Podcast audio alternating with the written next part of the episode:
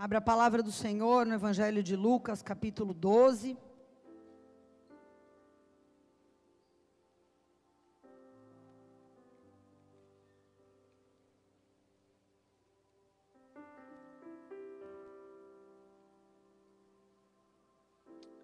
Versículo 49 diz assim: Jesus diz assim: eu vim para incendiar a terra. E como eu gostaria que já estivesse em chamas. No entanto, eu tenho que passar por um batismo. Estou angustiado até que ele se realize. Vamos orar?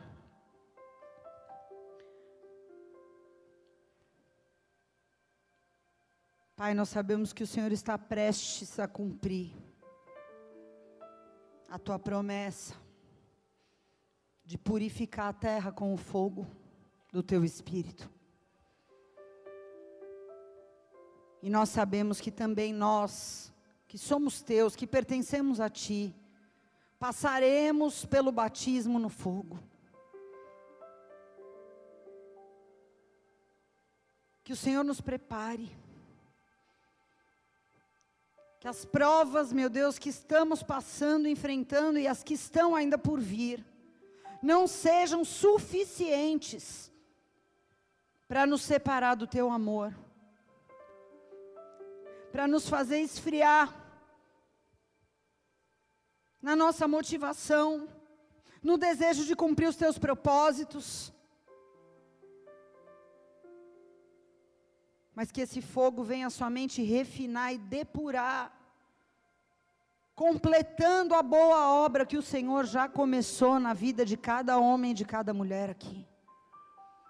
Nós não queremos pular fora desse processo, como covardes, como aqueles que olham para trás, como aqueles que desistem. Nós queremos permanecer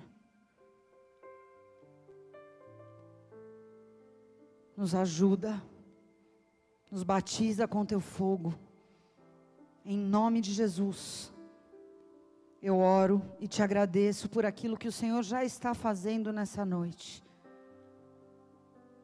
para que seja concluído em cada um de nós, até que o Senhor venha, em nome de Jesus. Amém.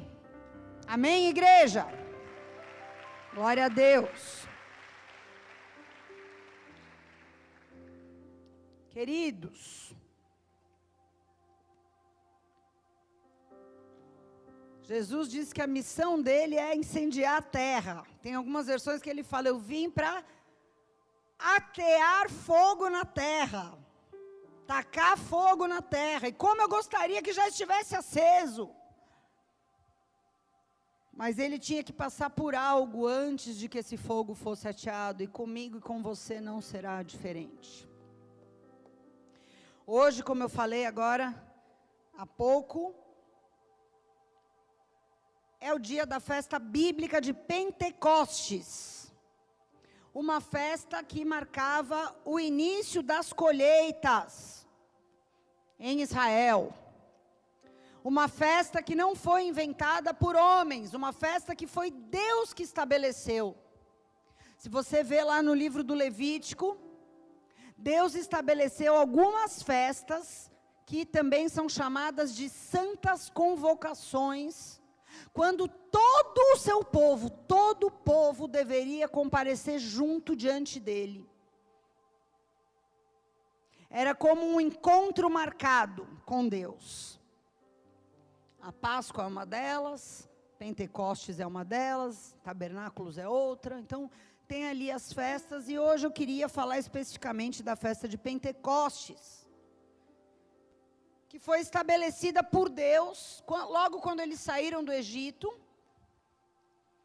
E desde então vem sendo celebrada todo ano, há milhares de anos. Mas em duas ocasiões, a festa de Pentecostes foi mais marcante. Uma ocasião foi no Antigo Testamento e uma ocasião foi no Novo Testamento. A primeira festa de Pentecostes que foi celebrada na história da Bíblia foi na ocasião em que Moisés subiu sozinho no Monte Sinai e recebeu os dez mandamentos. Quantos sabem que isso aconteceu? Todo mundo já ouviu falar disso. Esse foi o primeiro Pentecostes. Está relatado lá no livro de Êxodo, depois você pode ler. E muitos anos depois disso, sendo celebrado anualmente Pentecostes, depois que Jesus morreu, ressuscitou, a Bíblia conta que 50 dias depois da ressurreição, Pentecoste significa 50, tá? Lá em Atos capítulo 2, muitos haviam desistido da vida porque Jesus morreu, não acreditaram na ressurreição. Cada um voltou para a sua vida, aquelas multidões que seguiam a Jesus voltaram a ter as suas vidas seculares, mas havia um pequeno grupo de 120 pessoas que viu Jesus ressurreto, que creu naquilo que viu e obedeceu a uma ordem de ficar esperando o Espírito Santo descer, para que eles fossem revestidos de poder do alto. E isso então aconteceu num dia de Pentecostes que está relatado lá em Atos, capítulo 2, do versículo 1 em diante. Eu tenho certeza, mais do que nunca, porque o termômetro do fim dos tempos, um dos termômetros principais, é a nação de Israel, amém? A gente tem que olhar para Israel como se ela fosse um termômetro. O termômetro está subindo a temperatura. Se você está acompanhando notícias, se você lê jornal, você sabe que esse termômetro já passou dos 40 graus. A gente tem que ficar de olho. E mais do que nunca, ficar de olho nos marcadores de tempo, porque o povo de Israel, mesmo não crendo em Jesus como Messias, eles continuam celebrando essas festas. São datas de encontro deles com Deus. Então nós temos que prestar atenção no mundo espiritual quando essas datas começam a se aproximar. Ah, isso não é superstição, pastora? Não, isso não é superstição. Porque se Deus marcou essas datas como marcos proféticos, como marcos para que houvesse manifestações, para que promessas fossem cumpridas e sinais fossem mostrados, nós precisamos abrir o olho. Amém ou não? Então eu queria ler aqui um texto que está em Hebreus capítulo 12, versículo 14, que ele fala tanto do contexto dos últimos dias e ele também cita o primeiro Pentecostes lá atrás, e é um texto muito interessante para nós. Eu queria que você acompanhasse comigo, está em Hebreus capítulo 12, versículo 14. Diz assim: Esforcem-se para viver em paz com todos, e procurem ter uma vida santa, sem a qual ninguém verá o Senhor. Cuidem uns dos outros, para que nenhum de vocês deixe de experimentar a graça de Deus. Fiquem atentos, para que não brote em vocês nenhuma raiz venenosa de amargura, que cause perturbação e contamine muitos. Vigiem, olha quantas exortações, né? Esforcem-se, cuidem uns dos outros, fiquem atentos, vigiem para que ninguém seja imoral ou profano como Esaú, que trocou seus direitos de filho mais velho por um prato de comida. Ou seja, que desvalorizou a sua herança por nada. Como vocês sabem, mais tarde Esaú quis a bênção, mas não conseguiu, porque já era tarde para que houvesse arrependimento. E a gente está chegando num tempo que eu creio que se alguém sair fora agora vai ser tarde demais para voltar, porque os tempos estão muito abreviados. Hum, ainda que ele tivesse implorado com lágrimas, ele não encontrou lugar de arrependimento, dizem algumas traduções. Mas vocês, vocês, nós, igreja, vocês não chegaram a um monte que se pode tocar, Vocês não chegaram a um lugar de fogo ardente, de escuridão, de trevas, de vendaval, ao toque da trombeta e uma voz tão terrível, que aqueles que ouviram suplicaram que não falasse mais nada, porque não podiam suportar a ordem que recebiam. Se até mesmo um animal tocar no monte, deve ser apedrejado. O próprio Moisés, isso aqui ele está falando do primeiro dia de Pentecostes, tá? O próprio Moisés ficou tão assustado com o que viu, a ponto de dizer: Estou apavorado e tremendo de medo. Vocês, igreja, chegaram ao Monte Sião, a cidade do Deus vivo, a Jerusalém celestial, onde estão os incontáveis milhares de anjos se reunindo com alegria. Vocês chegaram à congregação dos filhos mais velhos, cujos nomes estão escritos nos céus. Vocês chegaram a Deus, que é juiz de todos. Vocês chegaram aos espíritos dos justos nos céus, agora aperfeiçoados. Vocês chegaram a Jesus, o mediador da nova aliança. E vocês chegaram ao sangue aspergido, que fala de coisas melhores do que falava o sangue de Abel. Tenham cuidado, mais uma advertência: tenham cuidado para não se recusarem a ouvir aquele que fala. Porque se aqueles que se recusaram a ouvir um mensageiro terreno, porque Moisés era um mensageiro terreno, e aqueles que se recusaram a ouvir a Moisés não escaparam, certamente nós não escaparemos se rejeitarmos aquele que está falando conosco do céu. Quando Deus falou naquela ocasião com Moisés, no primeiro Pentecostes, sua voz fez a terra tremer. Mas para agora, ele promete: mais uma vez eu farei tremer não só a terra, mas também os céus. Isso significa que toda a criação será abalada e removida, de modo que permaneçam somente as coisas inabaláveis uma vez que nós recebemos um reino inabalável, sejamos gratos e agrademos a Deus, adorando-o com reverência e santo temor, porque o nosso Deus é um fogo consumidor. Aleluia!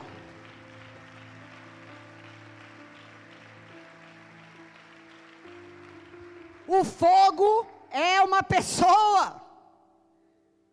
Pentecostes, aquilo que aconteceu no dia de Pentecostes, não fez daquele momento um dia especial, mas sim a pessoa que estava ali presente naquela ocasião, como um fogo consumidor. Aqui nesse texto, o autor de Hebreus, ele fala do passado, ele fala do primeiro Pentecostes, do dia em que Moisés tremendo de medo, subiu um monte que estava pegando fogo para se encontrar com Deus, e Deus falou: o povo deve ficar afastado, nenhum animal deve chegar perto do monte, ou seja, o fogo daquele dia afastou as pessoas, permitindo que somente um subisse. E ele fala depois dos últimos dias, que são os nossos dias. Ele dá direções sobre posicionamentos que nós temos que adotar para esse tempo. Ele fala: siga a paz com todos, se acerte com todo mundo, faça a tua parte. Ah, mas a pessoa não quer. Então, siga a sua paz com Deus, que é a santificação. Santificação nada mais é do que você ter paz com Deus. Porque sem a qual, sem a santificação, ninguém verá o Senhor. O que, que ele está dizendo aqui? Siga a paz com todos. Se santifique. Mantenha o coração limpo. Mãos limpas, coração puro. Cuidem uns dos outros, ele fala. Tenha empatia. Exorte. Não faça vista grossa, não seja indiferente. Estenda a tua mão. Se você vê uma pessoa descendo, caindo num buraco, saindo da presença de Deus, para que ele diz, para que ninguém se prive da graça de Deus ou se desvie da sua presença e seja tarde demais. Seja proativo no lugar onde Deus te colocou. Porque não adianta você estar bem se tem gente morrendo do teu lado. Amém? Amém ou não? Ele dá todas essas exortações e aí ele fala do primeiro Pentecoste, onde Moisés encarou aquele fogo ardente em cima do Monte Sinai, aterrorizado, tremendo. Um fogo que afastou os homens. Mas ele diz: vocês não se achegaram a esse monte, vocês se achegaram a um monte espiritual. Porque esse monte de Moisés foi o monte onde eles receberam a lei. E a gente sabe o que aconteceu, a lei acabou tornando eles religiosos, fazendo as coisas rituais com medo de Deus. E ele diz: vocês não chegaram a esse monte, vocês chegaram a um outro monte, ao Monte Santo do Senhor, ao Monte Sião, a igreja dos filhos maduros. Vocês chegaram lá através da fé, pelo Espírito que habita em vocês. Mas o que me chama a atenção é que nesses dois momentos de Pentecostes, tanto lá no Êxodo com Moisés, quanto em Atos 2, na igreja primitiva, o fogo foi o elemento principal. Por quê? Porque o próprio Deus é esse fogo consumidor. Mas enquanto o fogo do primeiro Pentecostes de Moisés afastou as pessoas, na igreja primitiva o fogo atraiu as pessoas. Na igreja primitiva, o fogo uniu as pessoas. No fogo da igreja primitiva, as pessoas foram batizadas em unidade, foram equipadas com dons. Foi o oposto. Amém? O fogo que Moisés teve que encarar, ele produziu uma tábua com leis. Mas não produziu intimidade. A gente falou alguns cultos atrás sobre isso. E a lei sem o espírito, a lei sem o fogo, ela vira religião, ela vira uma cartilha de regras, de pode e não pode, de sim e não. Que traz um fardo pesado sobre as nossas vidas, e foi o que aconteceu. Porque nós vimos que os fariseus eram pessoas que sabiam a lei de cor e, e mataram Jesus.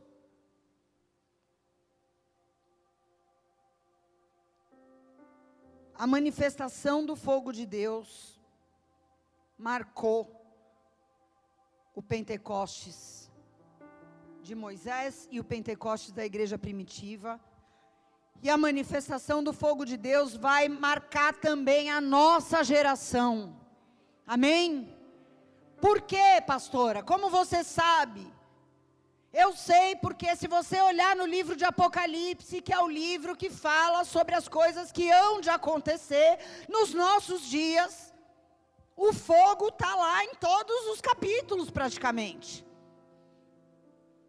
Então Deus está sinalizando que o fogo vai marcar a nossa geração. E eu fiquei perplexa ao ver na semana passada, acredito que todos tenham visto, na semana em que ia começar o Pentecoste judaico, o monte do templo pegando fogo. Quando eu vi aquilo, eu falei: Meu pai amado, é coincidência, pastora? Óbvio que não, é um sinal. É um sinal de que nós estamos vivendo nesse exato momento que nós lemos aqui em Hebreus 12 o momento onde tudo que é abalável, tudo que é abalável está sendo abalado. Tudo que é abalável na minha vida e na tua vida pode ser abalado, pode ser removido, para que fique em nós somente o que é inabalável, que é o reino que nós recebemos. Todas as coisas que perecem, pessoas, títulos, cargos, dinheiro, reputação, elas podem, num piscar de olhos, ser removidas. Mas o reino, que é inabalável, não. Ele permanece. Por isso que Deus está nos treinando nesse ambiente de pré-tribulação. Nós não sabemos como as coisas vão acontecer daqui para frente, mas nós estamos num treinamento. Nós estamos num treinamento, numa escola. Para isso aqui para esse abalo generalizado que está acontecendo sobre a terra, que está acontecendo sobre a cidade, que está acontecendo sobre a igreja, que está acontecendo sobre as famílias, que está acontecendo sobre os jovens, sobre as crianças. Deus está nos preparando. Por isso que a gente vai falar muito nos próximos meses desse assunto, porque os nossos olhos, se não estiverem fixos naquilo que é inabalável, eu vou já te cantar a bola, você não vai aguentar até o fim. Não vai. A questão não é quão forte você é, a questão é como está a sua visão. Porque o que vai te sustentar até o fim da linha é a visão. Se a sua visão, se você estiver olhando pautado em coisas terrenas, apoiado em coisas que podem ser abaladas, você já está perdido. Então Deus está nos treinando para ter olhos em coisas eternas, para contemplar a eternidade na nossa vida terrena desde já. Por quê? Porque senão você não vai aguentar. Só por isso. Se você olhar com olhos naturais, Satanás vai te atormentar tanto, vai te massacrar seu pensamento, suas emoções e você vai abrir o bico. É isso. É isso que vai acontecer, não tem como. Se você parar um segundo para ficar arrazoando, pensando nas coisas naturais, por que isso, por que aquilo, perdeu. Vai ficar cego, não vai aguentar. Porque nós militamos nessa guerra não é com armas carnais, é com armas espirituais. Então, se você entrar no campo natural do raciocínio humano, acabou. Não tem como, impossível. Porque tem coisa que não vai ter resposta. Porque tem coisa que, mesmo se tiver resposta, não vai vir no momento que você quer que ela venha. Porque tem coisas que você só vai entender quando você estiver face a face com Deus e não antes. Então, o que, que eu tenho que fazer enquanto eu estou aqui? O que, que eu tenho que fazer enquanto eu estou aqui? Eu vou ler de novo. Uma vez que você recebeu um reino inabalável, seja grato. Agrade a Deus, adore a Deus com reverência e santo temor, porque o teu Deus é um fogo consumidor. É isso. Os nossos olhos têm que estar fixos fixos no autor e consumador da nossa fé. Tua fé ainda não foi consumada. Quando que vai ser? Quando você morreu, quando Jesus voltar. Mas o autor da tua fé, aquele que colocou fé em você, aquele que despertou fé em você, para que a tua fé fosse canalizada para a verdade. Que verdade? Da palavra. Ele é o autor, ele vai consumar a tua fé, mas você tem que ficar com os olhos fixos nele você tem que ficar com os olhos fixos nesse reino inabalável. Porque se você olhar para as coisas abaláveis, se você olhar para pessoas, se você olhar para situações, se você olhar para perdas, para ganhos, para altos, para baixos, você não vai chegar no fim. Você vai soltar a corda, cara. E as tuas emoções vão te roubar do propósito, vão te roubar da reverência e vão te roubar do temor de Deus. Porque primeiro você perde o propósito, você não vê propósito em nada. Depois que você perde o propósito, você perde a reverência. Você já, Deus já vai para quarto, quinto do ranking da tua vida. E depois disso você perde o temor. Porque ou Deus é tudo ou ele não é nada. Não dá para ele estar tá em quinto. Ou ele é tudo, ou ele não é nada.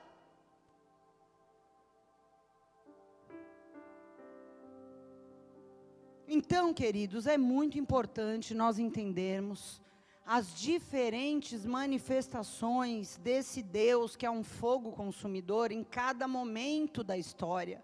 Porque nós vemos um Deus no Monte Sinai que afasta pessoas. Nós vemos um Deus em Atos 2 que agrega pessoas. E nós vemos um Deus no Apocalipse que faz duas coisas: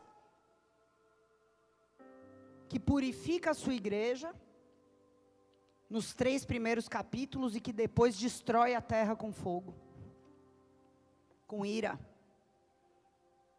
Presta atenção.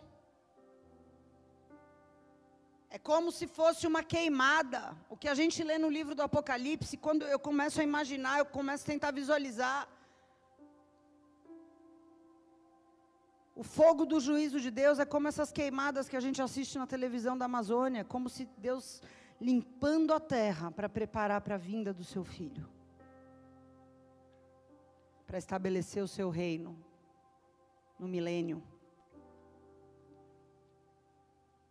Segunda Pedro 3, versículo 8 diz assim: Logo, amados, não se esqueçam disso. Para o Senhor, um dia é como mil anos, e mil anos é como um dia. Está demorando, pastora? Não. Na verdade, o Senhor não demora em cumprir a sua promessa, como alguns pensam. Pelo contrário, ele é paciente por causa de vocês, porque ele não quer que ninguém seja destruído, mas que todos se arrependam. Ao contrário do que dizem os calvinistas, né? Deus não deseja que ninguém seja destruído, ele quer dar chance de arrependimento a todos. Contudo, o dia do Senhor, uma hora vai chegar e vai chegar como um ladrão. O ladrão não avisa, ele não te liga e fala: Ó, oh, estou indo aí te assaltar, tá? Se prepara que às duas da manhã eu estou tocando aí. O ladrão faz isso, André? Não. O ladrão, ele te surpreende. Ele te pega de calça curta. Os céus desaparecerão com terrível estrondo e até os elementos serão consumidos pelo fogo, e a terra e tudo que há nela serão expostos. Uma das coisas que o fogo de Deus faz é expor o que está encoberto. O que está acontecendo? Deus está salpicando fogo em nós, e coisas estão aparecendo em todo lugar. Você não imagina. Porque quando o fogo de Deus vem, aquilo que está encoberto é exposto. Considerando que tudo ao redor será destruído, a sua vida e a minha vida deve ser caracterizada como por santidade e devoção, esperando o dia de Deus e já antecipando. Eu já vou me antecipar. É a parábola das dez virgens. Cinco se anteciparam. Meu, vou ficar com óleo. Eu vou ficar com a lâmpada acesa. O que, que é uma lâmpada acesa com óleo? É uma lâmpada que está com fogo, queimando. Uma lamparina cheia de óleo acesa, com fogo. As outras falaram: não, está demorando. Não é agora. Mês que vem eu vejo isso. Ano que vem eu me acerto. Agora não, não é um bom momento para mexer nisso agora. Não estou preparado para ter uma vida com Deus. Uns falam que são muito novos, outros falam que são muito velhos. Tem desculpa para tudo. Mas ele diz: vão se antecipando. Porque nesse dia que vai vir como um ladrão, ele vai incendiar os céus e os elementos vão se derreter nas chamas. Nós, porém, aguardamos com grande expectativa. Aqueles que estão se antecipando, aqueles que estão vivendo uma vida de santidade e devoção, estão aguardando com grande expectativa novos céus, nova terra, que Ele prometeu, um mundo cheio de justiça. Portanto, amados, enquanto vocês esperam que essas coisas aconteçam, se esforcem para levar uma vida pacífica, pura e sem culpa aos olhos de Deus. Uma vida pacífica, pura e sem culpa. A melhor coisa que tem é você não ter culpa aos olhos de Deus. É você não dever nada. É você poder andar nu, espiritualmente falando. Não devo nada, não tenho nada para esconder. Minha nudez está diante de Deus. Eu não preciso me cobrir com um trapo de imundícia.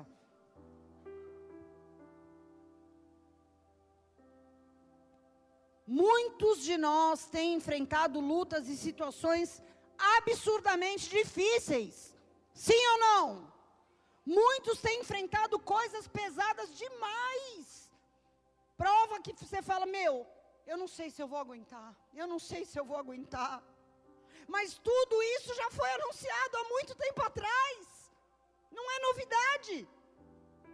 O fogo dos últimos dias vem para refinar a nossa fé. Vem para nos colocar na fornalha, como Orives coloca o ouro na fornalha para purificá-lo.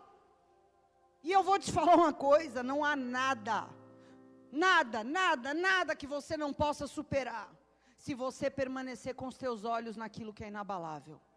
Não existe nada, não existe decepção, não existe traição, não existe perda, não existe nada que você não possa superar se você permanecer com os olhos no lugar certo, num reino inabalável.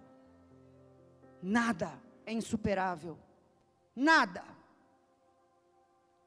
1 Pedro 4, 12, 13 diz assim: Amados, eu falei, meu Deus, esse versículo foi escrito ontem que Pedro estava pensando em nós aqui em Santos, 2021. Vou escrever um versículo para esse povo. Uma igreja tão linda. Vou deixar um recado aqui para eles. Daqui a dois mil anos eles abrem. Amados, não se surpreendam com as provações de fogo ardente pelas quais vocês estão passando, como se algo estranho estivesse acontecendo. Pelo contrário, Alegrem-se muito, porque essas provações tornam vocês participantes dos sofrimentos de Cristo, a fim de que vocês tenham a maravilhosa alegria de ver a sua glória quando ela for revelada. Olha o nome que ele dá: provações de fogo ardente, coisas estranhas. Meu Deus! Coisas estranhas é o quê? Coisas que você fala, não sei de onde veio, não sei por que, que aconteceu, não consigo entender, coisa estranha. Está na Bíblia. Isso iria acontecer com a igreja dos últimos dias. Provações de fogo ardente. Mas ele diz: são essas provações que estão tornando vocês participantes do sofrimento de Cristo, para que em breve, diga em breve, você também possa participar da sua glória. Em breve, essa esperança da glória que está por vir, do novo, novo céu e nova terra, da nova Jerusalém, de que o meu nome está inscrito no livro dos céus, de que eu faço parte da igreja dos filhos maduros, essa esperança é a âncora da nossa alma, igreja. Essa é a âncora. Se você não tiver essa âncora pesando para te segurar no lugar, qualquer vento que bater te afunda. Se você não tiver essa visão aqui, de que essa leve e momentânea tribulação está produzindo em você um peso de glória muito excelente, não dá. Não dá para aguentar. Humanamente falando, emocionalmente falando, carnalmente falando, não dá. Vamos ser sinceros aqui, não dá. Não vou, não vou falar para você que dá, porque não dá. Sem essa visão, ninguém consegue permanecer. Sabe por quê? Ninguém está disposto a sofrer e até a morrer por algo que duvida. Você só está disposto a sofrer e até morrer por algo que você tem certeza absoluta, cara. Estão comigo? Ninguém em sã consciência está disposto a passar por sofrimentos por algo de que você não tem convicção total. Vou sofrer para quê? Se eu não tenho certeza? Não vou, não sou tonto. Você tem que ter convicção. Amém? Então o sofrimento de agora, ele está pavimentando. Você já viu aqueles aquelas betoneiras que fazem asfaltamento de rua, essa betoneira é o teu sofrimento. Ela está pavimentando o teu caminho para a glória. Ela está pavimentando, ela está fazendo ser um caminho reto, um caminho liso, para que você chegue lá.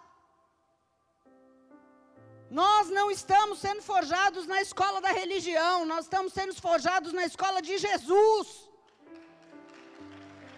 Amém?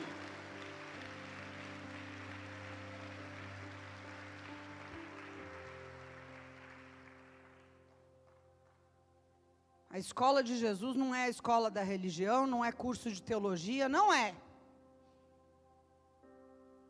É vida prática. A gente teve um celulão no começo do ano. E óbvio que a gente não sabia como ia ser esse ano. Mas o Espírito sabia. Porque Deus sabe de todas as coisas antes delas acontecerem. E Deus falou: pregue sobre quatro chaves para permanecer firme no ano de 2021. Algumas células eu participei, outras foi o pastor Eric. Mas uma das chaves que Deus me deu, quem estava no celulão que eu fiz vai lembrar, era confiança absoluta no controle de Deus quando tudo der errado, mesmo com você posicionado. Isso é uma chave.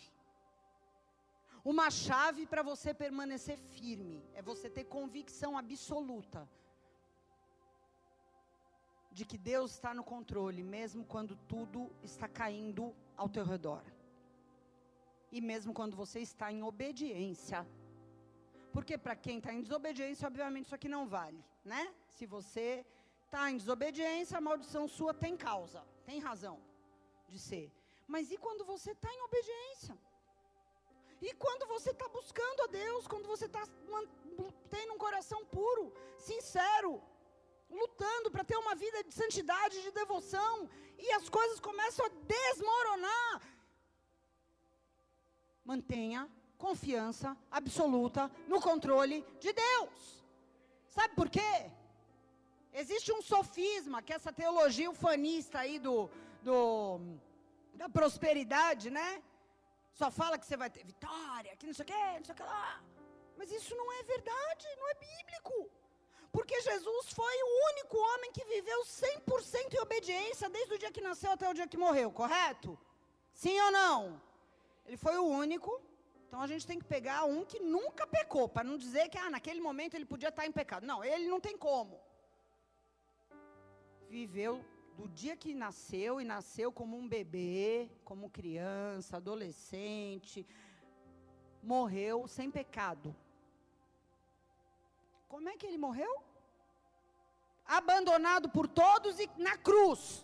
Então, o que, que eu quero te dizer com isso? Que estar no centro da vontade de Deus, sim, é o melhor lugar. É o melhor lugar. Sim, é o lugar mais seguro. Mas não é um lugar isento de dor não é um lugar isento de traição, não é um lugar isento de abandono, não é um lugar isento de tribulação.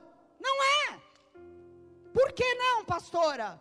Porque o servo não é maior do que o seu senhor. E se Jesus viveu isso, por que não eu? Por que não você? Você é melhor que Jesus?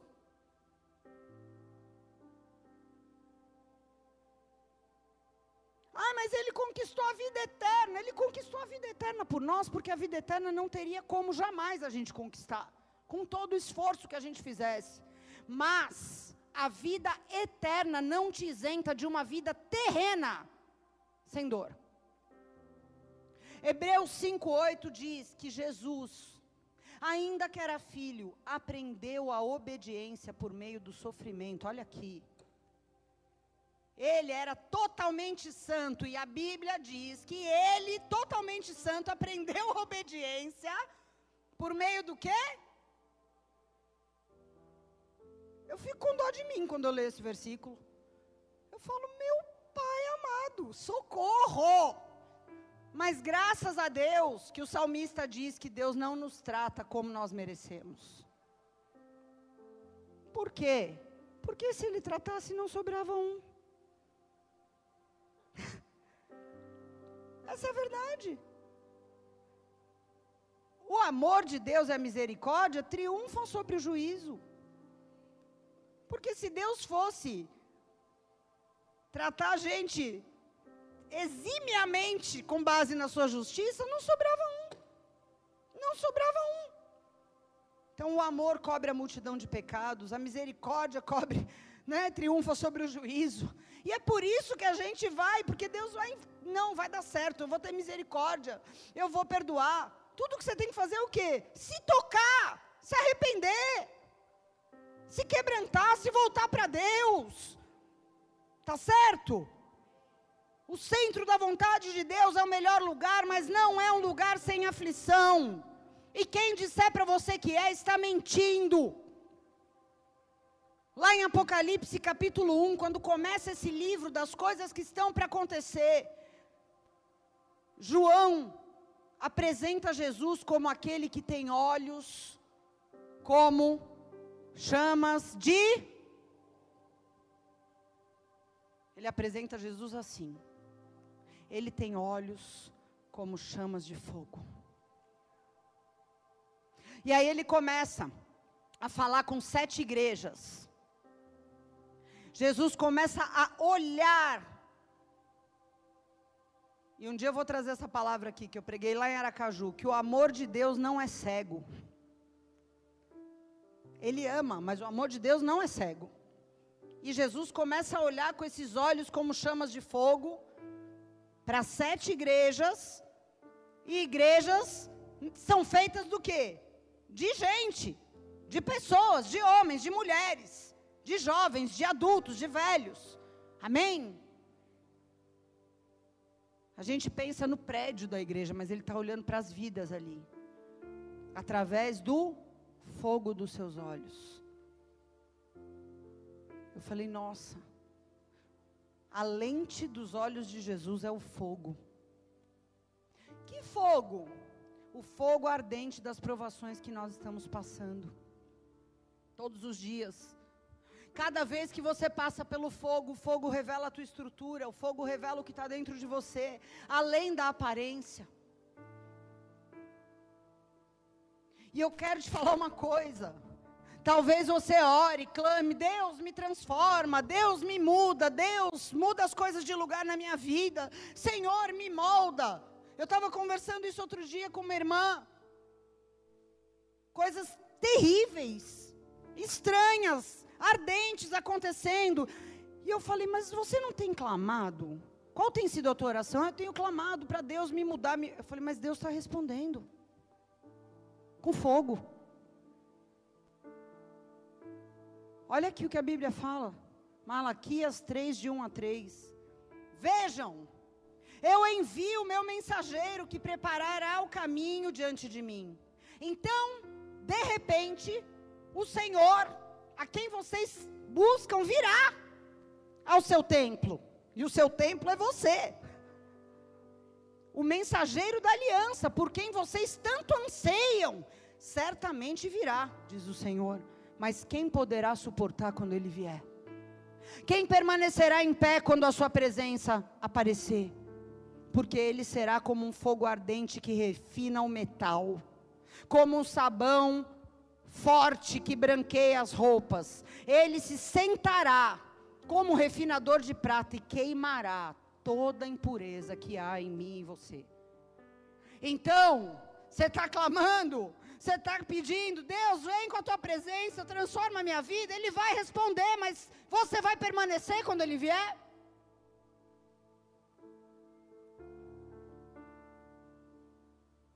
Você vai suportar. Ele olha para aquelas sete igrejas no Apocalipse, ele reconhece aquilo que eles alcançaram de bom, as suas qualidades, virtudes, porque Deus ele vê, mas ele trata com aquilo que precisa ser purificado. Eu conheço as tuas obras, conheço o teu serviço, você não tem se corrompido nisso, naquilo, mas tenho contra você, o fogo me mostrou que tem coisas que precisam ser purificadas em você. Essa semana eu estava até compartilhando com algumas irmãs, passando por uma situação que vem se arrastando já há bastante tempo. e aquilo produzindo algo em mim carnal, aquela vontade de responder, falar. E Deus sabe como Ele fala com a gente. Deus sabe como alcançar e acessar teu coração. E de repente eu vi uma frase que, cara, me fez tremer e cair de joelho em pranto dentro da minha casa. Quando você for injustiçado por um homem mau, perdoe logo, para que não sejam dois homens maus. Eu falei, meu Deus do céu, eu já estou virando a segunda.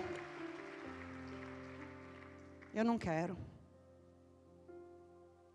Eu não quero perder a minha paz com Deus. Eu não quero ser reprovada se esse fogo ardente está vindo, é porque isso está dentro de mim, e tanto está dentro de mim que eu já estava coçando a minha língua. Então isso está dentro de mim e precisa ser purificado. Vocês estão entendendo o que eu estou falando aqui? Aquilo que a gente abomina nos outros, está dentro de nós, muitas vezes aquilo que você condena nos outros, está aqui muito vivo dentro de você. É que ninguém sabe. Mas se você orar, Deus vai te mostrar como me mostrou nessa semana. E eu estou compartilhando aqui porque eu me tremi inteira. Falei, é isso mesmo, eu já estou virando essa segunda pessoa, já. Perdão, Senhor. Ainda bem que o Senhor me acordou antes de eu falar uma besteira, fazer uma besteira. Estão entendendo? É esse refinamento. Porque depois que ele trata e fala tudo o que precisava ser purificado na vida daquelas pessoas, daquelas igrejas, aí começa já um outro tipo de fogo. Já não é mais o fogo dos olhos que queima de amor. Já não é mais o fogo dos olhos que queima por misericórdia para purificar os seus. Não, aí já vem o fogo de juízo já vem o fogo da ira, o fogo da destruição, o fogo eterno da segunda morte, porque o, inferno é real. A morte eterna é real. A gente fala muito da vida eterna, vida eterna, vida eterna, mas posso falar? Acabei de ler aqui antes de entrar no culto, gente do céu. 155 mil pessoas morrem por dia sem nunca ter ouvido falar de Cristo. Essas pessoas estão indo para esse fogo. E nós estamos muitas vezes brincando com as coisas de Deus. É maravilhoso quando você se despede de alguém que partiu para a vida eterna, mas tem 155 mil por dia indo para o inferno. E a culpa é nossa. Em muitas dessas mortes que a pessoa partiu para um outro lugar.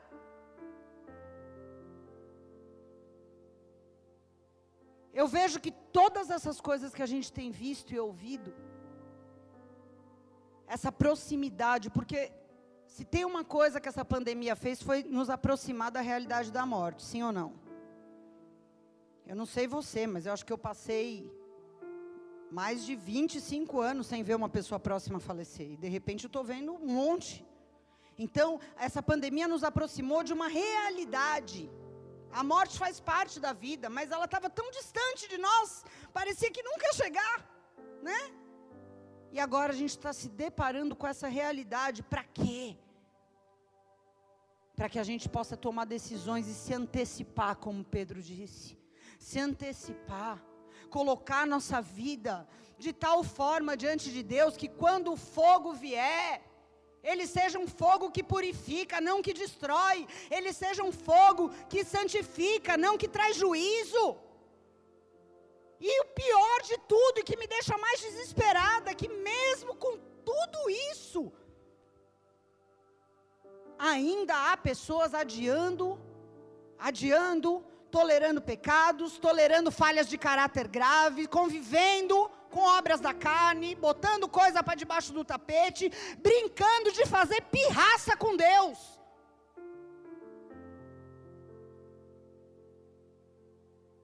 É você e eu que decidimos o que, que esse fogo vai ser na nossa vida. Não é Deus. Deus, Ele é um fogo consumidor. Ele vem sobre nós. Agora, qual. Ele vem para quê na tua vida? Eu não sei te responder, você que tem que me responder. Ele vem para te purificar? Ou quando ele vier, você vai ser destruído? Ele vem para te santificar? Ou quando ele vier, você vai sofrer um juízo? O dia do Senhor, quando o dia do Senhor acontecer, vai ser o que para você? Grande ou terrível? É você que decide. Nós lemos aqui, Deus não deseja que ninguém se perca. Deus, ele é paciente, ele estica a corda. Ele estica o chiclete para dar tempo de que alguns, mas o cronômetro está nos últimos segundos. É urgente. Eu queria poder ter o poder de entrar dentro das pessoas para fazer alguma coisa e falar: meu, acorda, desperta, abre teu olho, leve a sério. Leve a sério. Sim, Deus é amar, Deus é amor, Deus é amor, mas Deus é um fogo consumidor. Ele é amor, mas ele é justo.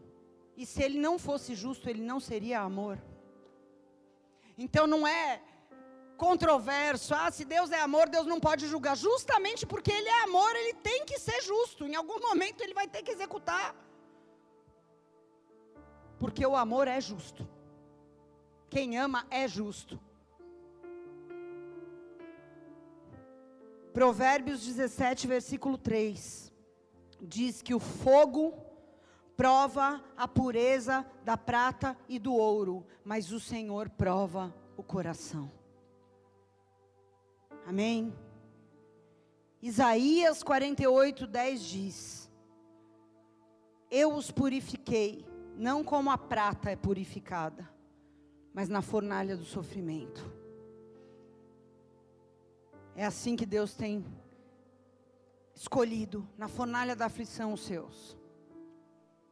Assim como ele escolheu aqueles três homens, Sadraque, Mesaque e Abednego. Ele escolheu na fornalha da aflição. Porque eles já haviam tomado uma decisão antes de entrar na fornalha. Você tem que tomar sua decisão antes de entrar na fornalha. Tome a sua decisão antes de entrar na fornalha. Não espere o fogo aquecer para você decidir, porque talvez isso te surpreenda de uma forma tão grande, tão inesperadamente, como um ladrão esse fogo vem. E que eu e você possamos tomar nossa decisão antes. Amém? Se coloca de pé no teu lugar.